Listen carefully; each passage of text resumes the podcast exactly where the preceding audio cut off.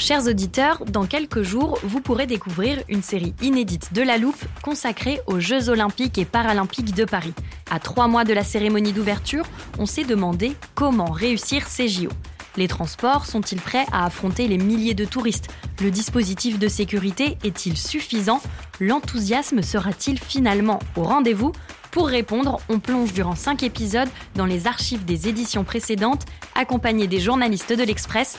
C'est à retrouver à partir du 13 mai sur toutes les plateformes d'écoute. Hiring for your small business? If you're not looking for professionals on LinkedIn, you're looking in the wrong place. That's like looking for your car keys in a fish tank. LinkedIn helps you hire professionals you can't find anywhere else, even those who aren't actively searching for a new job but might be open to the perfect role. In a given month, over 70% of LinkedIn users don't even visit other leading job sites. So start looking in the right place. With LinkedIn, you can hire professionals like a professional. Post your free job on linkedin.com slash people today.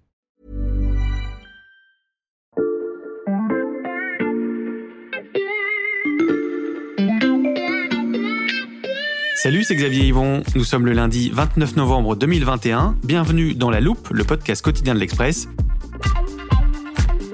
Allez, venez, on va écouter l'info de plus près. En fonction de votre âge, c'est une scène que vous avez déjà vécue à une, deux, peut-être dix reprises, ou que vous êtes impatient de vivre pour la première fois, peut-être en avril prochain. Vous entrez dans l'isoloir, souvent avec au moins deux morceaux de papier, histoire que le bulletin soit vraiment secret. Vous en choisissez un, celui de la femme ou de l'homme que vous voulez voir devenir le prochain chef de l'État. Puis vous glissez l'enveloppe dans l'urne. En 2022, ça devrait ressembler à peu près à ça. Mais dans cet épisode, on vous propose de regarder plus loin quand vous n'emporterez pas deux bulletins dans l'isoloir, mais une liste de tous les candidats à classer par ordre de préférence ou qu'il ne faudra plus en désigner un, mais deux ou trois, et que vous les choisirez peut-être même sans bouger de chez vous. Ça existe déjà ailleurs, avec de lourdes conséquences sur les équilibres électoraux et politiques, vous allez l'entendre. Comment pourrait-on voter demain? C'est la question que l'on passe à la loupe aujourd'hui. Pour se projeter dans la démocratie de demain, j'accueille Claire Chartier, rédactrice en chef au service Idée de l'Express. Salut Claire. Bonjour. Tu n'es pas venu seul dans le studio de La Loupe, tu es accompagné du politologue Roland Carroll. Bonjour. Bonjour. Euh, vous préparez un documentaire sur l'abstention euh, qui sera diffusé euh, au début de l'année prochaine sur la chaîne parlementaire et vous avez accepté de vous prêter au jeu de la prospective avec nous. Mais d'abord, on va poser les bases. si on a choisi de consacrer tout un épisode aux alternatives au mode de scrutin actuel, c'est parce qu'il apparaît de moins en moins satisfaisant sur le plan démocratique. En France, plus de 25% des électeurs ont choisi l'abstention un record depuis 1969. Il y a toujours eu hein, une part de, de, gens pour qui voter c'est abdiquer, comme euh, le disait euh, l'anarchiste Élisée Reclus. Mais là, euh, cette frange des électeurs en sécession, elle augmente. Et quand ils choisissent d'aller voter, ces électeurs rétifs, eh ben, ce n'est pas qu'ils ont décidé finalement de jouer le jeu, mais c'est qu'ils veulent aller contester le système de l'intérieur. D'après un, rapport très intéressant que le politologue Dominique Régnier a remis à l'Assemblée nationale, euh, tout récemment, en novembre, 48% des Français euh, disent qu'ils voteraient blanc euh, au premier tour de la prochaine présidentielle et que 41% euh, s'abstiendraient. alors évidemment, plusieurs causes s'entremêlent hein, dans ce constat. Il y a des raisons concrètes. les électeurs ne s'inscrivent pas forcément dans les temps, c'est tout bête, mais il faut être inscrit avant le 31 décembre de l'année qui précède l'élection. Donc ça approche, hein, on le rappelle à nos auditeurs. Et puis, il y a des raisons structurelles.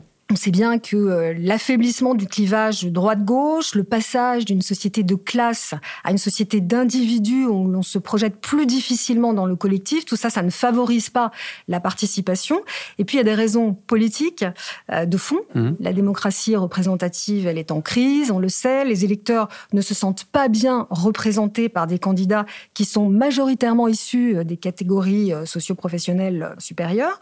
Et puis, enfin, il faut ajouter à cela l'essor des nouveaux médias qui aiguisent les passions et qui favorisent le vote protestataire. Donc on peut en arriver avec tout ça à des électeurs qui votent pour un total outsider au premier tour ou au contraire euh, se disent votons utile dès le premier tour, quitte à ne pas choisir le candidat vers lequel on irait plus naturellement. Ce problème démocratique que tu décris, Claire, il est en partie dû à un problème politique, parce que le système actuel ne fait pas forcément émerger le candidat auquel adhère euh, la majorité des Français. Oui, c'est clair qu'il y, y a des phénomènes de ce genre. Tous ceux qui l'ont vécu ont en tête 2002 euh, pour la gauche au premier tour, euh, où tout le monde est persuadé que Jospin sera là pour représenter la gauche au second tour. On va donc voter pour les autres candidats de gauche. Et cet éparpillement fait, tac, la gauche n'est pas présente au second tour. Il y a d'autres cas de figure. Bah, il y a le cas de figure actuel euh, Zemmour-Le Pen, où les gens euh, se disent après tout, euh, si je suis moi plutôt de la droite radicale, il y en a marre, on elle va pas gagner Le Pen, alors peut-être Zemmour. Et du coup, ils sont tous les deux pratiquement au même niveau, ce qui fait que les gens de la droite républicaine se trouvent gros gens comme devant. Enfin, on verra bien ce qui se passera après le 4 décembre. On voit d'être éliminés du second tour parce que l'extrême droite a grandi de façon inattendue à cause de cette présence de deux candidats. Le système s'essouffle donc dans une forme de, de cercle vicieux, mais la bonne nouvelle, c'est qu'il y a des pistes pour y remédier. On va maintenant parler d'un sondage. Alors non, n'enlevez pas vos écouteurs, même si vous êtes déjà lassé des études d'opinion à 5 mois du premier tour, parce que ce sondage-là n'a rien à voir avec ceux que vous connaissez, et il donne des résultats euh, pour le moins étonnants. Oui, alors c'est une enquête qui a été euh, réalisée par l'Institut Harris pour un tout nouveau magazine, L'Épatant. Euh, donc cette enquête a été réalisée auprès de 2500 Français. On leur a demandé ce qu'ils pensaient d'une nouvelle méthode de vote qui euh, a été testée d'ailleurs par les équipes d'Obama en son temps et qui permet à chaque électeur d'exprimer non plus un seul choix, mais deux par ordre de préférence, donc choix 1, choix 2, et ensuite d'exprimer un choix négatif envers le candidat qui leur plaît le moins.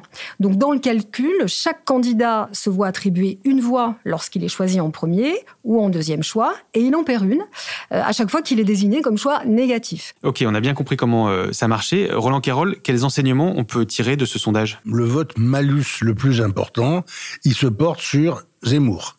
Zemmour, il fait 18% de gens qui votent rouge, si j'ose dire, qui disent non, celui-là, en aucun cas, je n'en veux. D'une façon générale, ceux qui sont les moins consensuels bah, sont évidemment ceux qui en tirent le plus de votes contre. Donc euh, aussi, en dessous de Zemmour, euh, euh, Marine Le Pen, Jean-Luc Mélenchon, et un petit peu aussi tout de même euh, Macron, qui a, comme président sortant, euh, suscité un certain nombre de colères contre lui.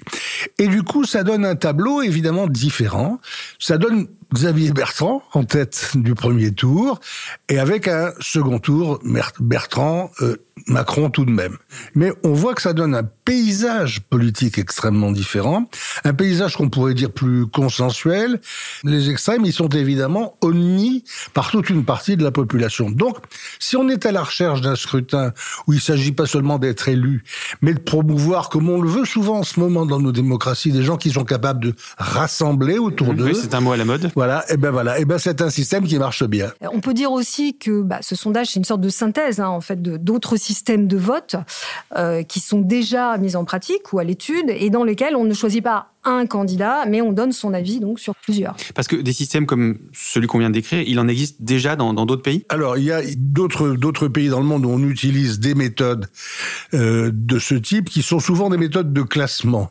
Par exemple, on, on peut voter avec un scrutin dit préférentiel, c'est-à-dire que vous avez toujours euh, votre vote habituel, vous votez pour les candidats d'une liste, mais par exemple sur une liste, vous aimez mieux le numéro 3 de la liste ou le numéro 4 que le numéro 1, bah vous avez la possibilité de voter de façon préférentielle. Vous indiquez que sur la liste, vous préférez euh, Martin plutôt que Dupont. Donc le 4 en 1 euh, et le 5 en 2. Exactement, exactement. Vous changez l'ordre et vous donnez un ordre préférentiel et c'est de cet ordre préférentiel qu'on tient compte au moment du dépouillement. Alors ça, c'est euh, très souvent utilisé dans les pays qui votent au scrutin de liste. Les Belges sont un grand amateur de, de, de, du scrutin préférentiel. Ça donne des comptages de voix un peu plus compliqués, hein, parce que voilà, voilà, il faut plus de monde, il faut faire plus attention, il faut faire attention à toutes les fraudes possibles.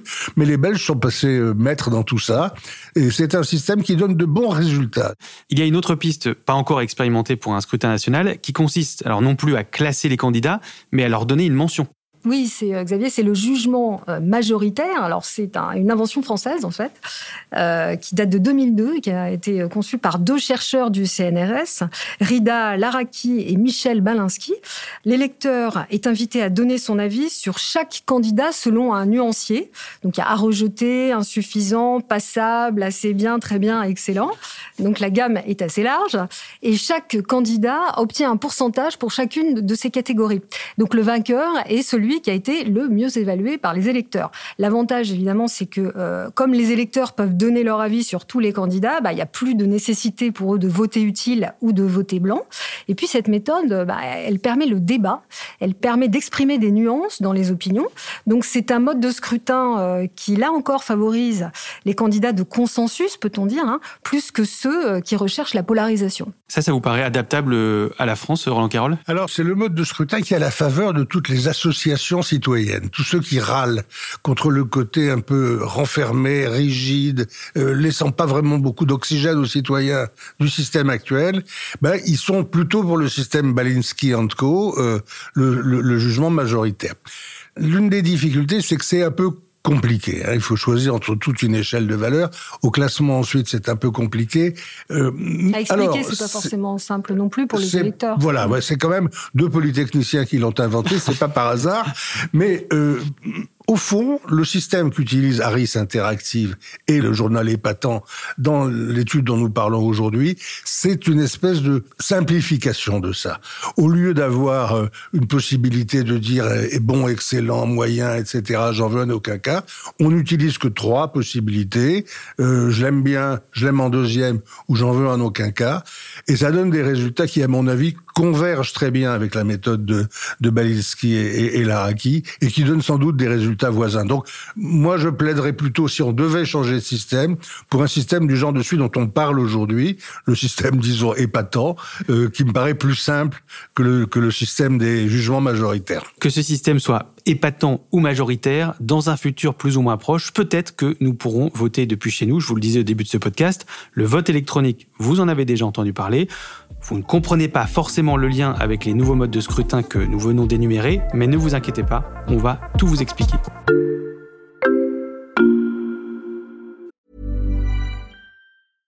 I'm Sandra, and I'm just the professional your small business was looking for. But you didn't hire me because you didn't use LinkedIn jobs. LinkedIn has professionals you can't find anywhere else, including those who aren't actively looking for a new job, but might be open to the perfect role, like me.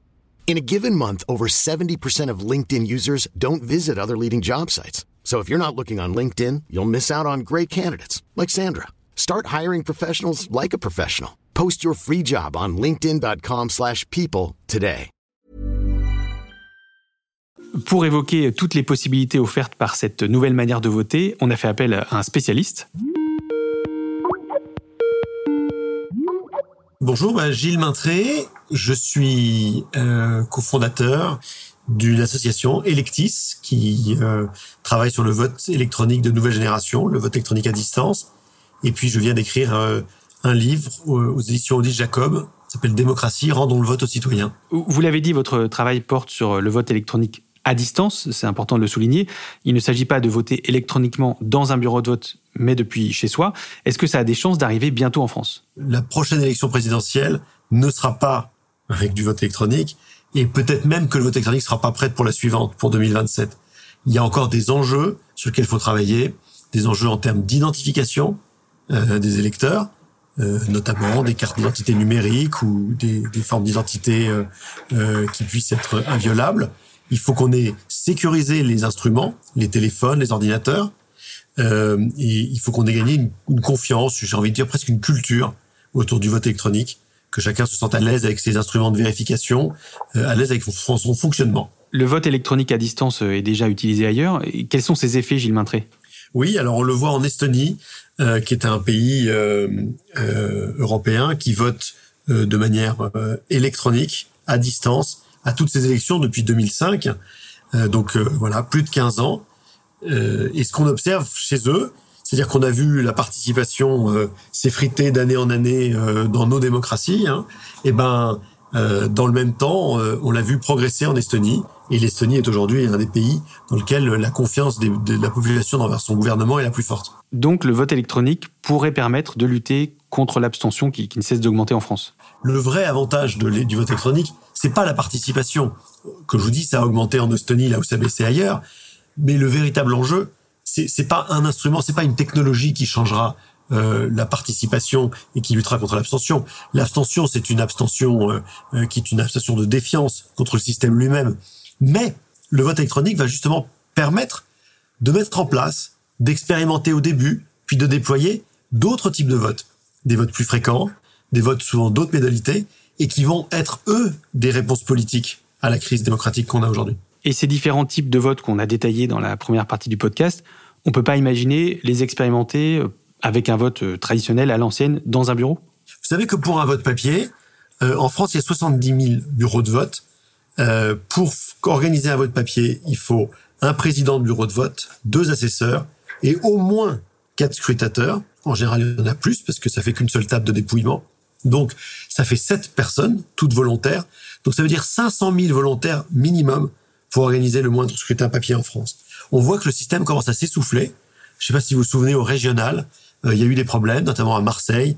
Euh, il n'y avait pas assez de volontaires. On trouve plus de volontaires pour venir passer son dimanche. Des bureaux de vote, du coup, ont ouvert plus tard parce qu'il a fallu réquisitionner des agents municipaux qui ont été compensés pour ça. Dans d'autres endroits, on a versé des primes. Euh, 300 euros le président, 200 euros l'assesseur. Vous voyez, cette lourdeur-là, elle n'est pas compatible avec le fait de tester de nouvelles solutions. Et je prends juste un exemple. New York, la ville de New York, vient de mettre en place un système de, de vote par préférence, hein, ce qu'on appelle en anglais du rank voting. Le problème, c'est que ce premier vote, il a été fait avec un vote papier. Or, du vote par préférence sur le vote papier, c'est très compliqué. Parce qu'il y a eu évidemment euh, beaucoup euh, d'erreurs dans plein de bureaux. Il y a eu beaucoup de bulletins tests qui a été mélangés aux vrais bulletins. Ce qui fait que, je ne sais pas si vous vous souvenez, en juin dernier, on a dû attendre 15 jours la confirmation du, euh, de l'élection du nouveau maire de New York si je vous suis bien, dans ce cas précis, le vote électronique aurait pu permettre d'obtenir les résultats de manière plus fiable et plus rapide. Absolument, le résultat est, est, automatique. Mais une fois de plus, dire que c'est plus facile techniquement ne veut pas dire que c'est plus facile politiquement. Et donc, euh, et donc, ce qui est important, c'est de construire un processus dans lequel ces outils-là ne sont pas vécus comme des outils intrusifs, comme des outils euh, imposés. Il faut que, bien sûr, ce soit pas uniquement le gouvernement, hein, qui soit ni, ni une seule entreprise privée. Je pense que c'est précisément des, des chantiers qui doivent être euh, collectifs, partagés, qui engagent beaucoup d'acteurs et qui petit à petit, en commençant par des scrutins à plus faible enjeu, nous avec Electis, on organise là des élections dans des municipalités, dans des associations, des ONG internationales qui permettent précisément de commencer par, euh, par, par des sujets où chacun peut apprivoiser le vote électronique. Le vote électronique pourrait donc être un moyen de tester de nouvelles formes de scrutin. Euh, merci Gilles Maintré. Merci. Claire, en quelques mots, on rappelle quand même que ce type de vote soulève encore des interrogations en France et au-delà des problèmes de sécurité. Oui, c'est pour cette raison que le Sénat l'a refusé euh, pour les prochaines présidentielles, parce que euh, effectivement, le, vote électronique présente un certain nombre d'inconvénients. D'abord, une question très pratique. Hein, on parle beaucoup de la fracture numérique. Certains Français ne disposent pas de l'équipement et de la connexion informatique nécessaire, ou même de la maîtrise euh, de cet outil. Et puis euh, ensuite, et surtout, comment s'assurer que personne, que la personne qui vote chez elle n'a pas été influencée, voire poussée à voter pour tel ou tel candidat par l'un de ses proches. Donc c'est vraiment l'influence sur le vote qui là mmh. peut poser problème. Donc c'est un outil qu'il faut affiner avant de le faire entrer dans la culture politique française. Euh, avant de se quitter, Roland Carroll, j'ai une dernière question. On vient de décrire des modes de scrutin parfois radicalement euh, différents de celui qu'on connaît. Est-ce que c'est crédible d'en voir un appliqué dans un futur pas trop lointain en France? Ah moi ça me paraîtrait euh, tout à fait réaliste. Il n'y a pas de raison, par exemple, dans une présidentielle, qu'on ne l'applique pas. Vous savez, le, le, mode de scrutin, c'est une loi, simplement. Il suffit d'une loi, ça n'a pas besoin d'être dans la Constitution. On, on prêtait au, au, général de Gaulle cette idée que le meilleur mode de scrutin, c'est celui qui fait élire le maximum de vos amis. Mais malheureusement, malheureusement, c'est ce qui est un petit peu dans la tête de chaque homme et femme politique. Quand on a trouvé quelque chose qui marche bien pour vous, vous n'avez pas intérêt à en changer. Mais je trouve qu'on pourrait maintenant prendre en compte cette espèce de ras-le-bol euh, citoyen par rapport à un système qui les euh, bride un peu. Et, et c'est comme ça, vous pensez qu'on peut sauver la démocratie représentative? Moi, je suis de ceux qui pensent que la démocratie représentative est en péril et qu'elle est mise en cause en tant que telle. Et que c'est pas simplement en se défendant euh, qu'elle y arrivera. Je crois qu'elle doit concéder qu'elle n'est pas la seule forme de démocratie. Les conventions citoyennes, la possibilité des citoyens d'intervenir autrement que par euh, l'isoloir fut-il transféré sur son smartphone? Non, ça ne, ça ne suffit pas. Il faut mettre en cause ces modes de fonctionnement, ajouter à la démocratie représentative une démocratie réellement participative. Je crois que c'est la seule façon de s'en tirer dans les, dans les temps qui viennent. Ça fera un coup à la démocratie représentative, un coup euh, à l'estomac, oui, mais ça vaut le coup, à mon avis, pour euh, améliorer le fonctionnement d'un pays. Grâce à vous, nos auditeurs ne verront peut-être pas leur bulletin de vote de la même manière en avril prochain. Euh, merci beaucoup Claire Chartier et Roland Carroll. Merci. Merci Xavier. Claire, je rappelle que tous tes articles et toutes les analyses du service politique de l'Express sur la campagne présidentielle sont à retrouver sur notre site internet et que le premier mois d'abonnement numérique est gratuit. Quant à vous, chers auditeurs, si vous voulez classer la loupe parmi vos podcasts préférés, pensez à nous mettre des étoiles sur vos plateformes d'écoute, à vous abonner bien sûr et à partager nos épisodes.